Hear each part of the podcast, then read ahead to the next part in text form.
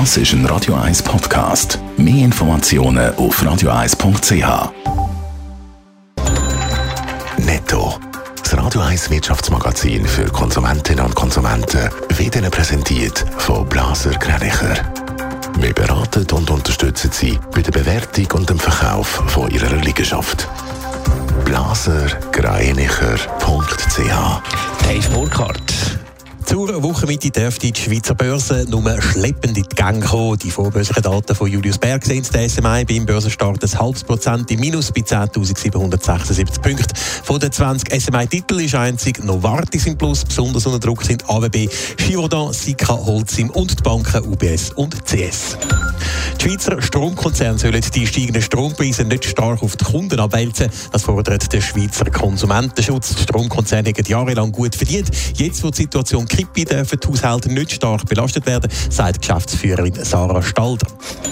Das Exportwachstum von China hat sich im August überraschend verlangsamt. Die Ausfuhren haben im Vergleich zum Vorjahresmonat um 7% zugenommen. Experten haben mit einem zweistelligen Wachstum gerechnet. Grund für die Abschwächung ist die weltweit tiefe Nachfrage nach chinesischen Produkten wegen der Teuerung. Der Schweizerische Krankenkassenverband rechnet für die nächsten beiden Jahre mit einem halbigen Anstieg von der Krankenkassenprämie von je 4%. Und auch in der Bevölkerung sind die Sorgen von einem zünftigen Prämienanstieg gross, Dave Burkhardt.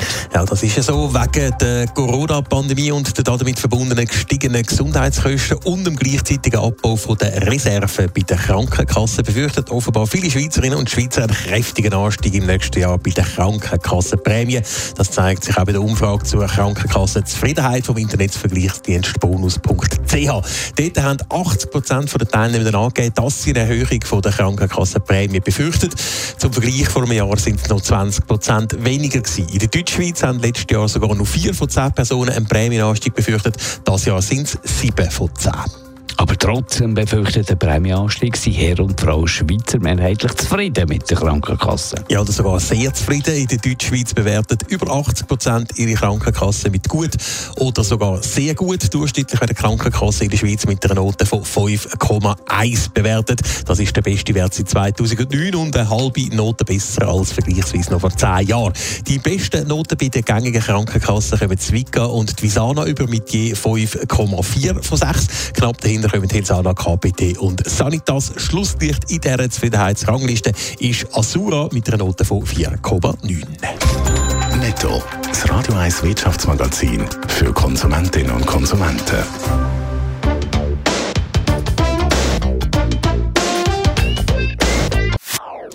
Das ist ein Radio 1 Podcast. Mehr Informationen auf radio1.ch.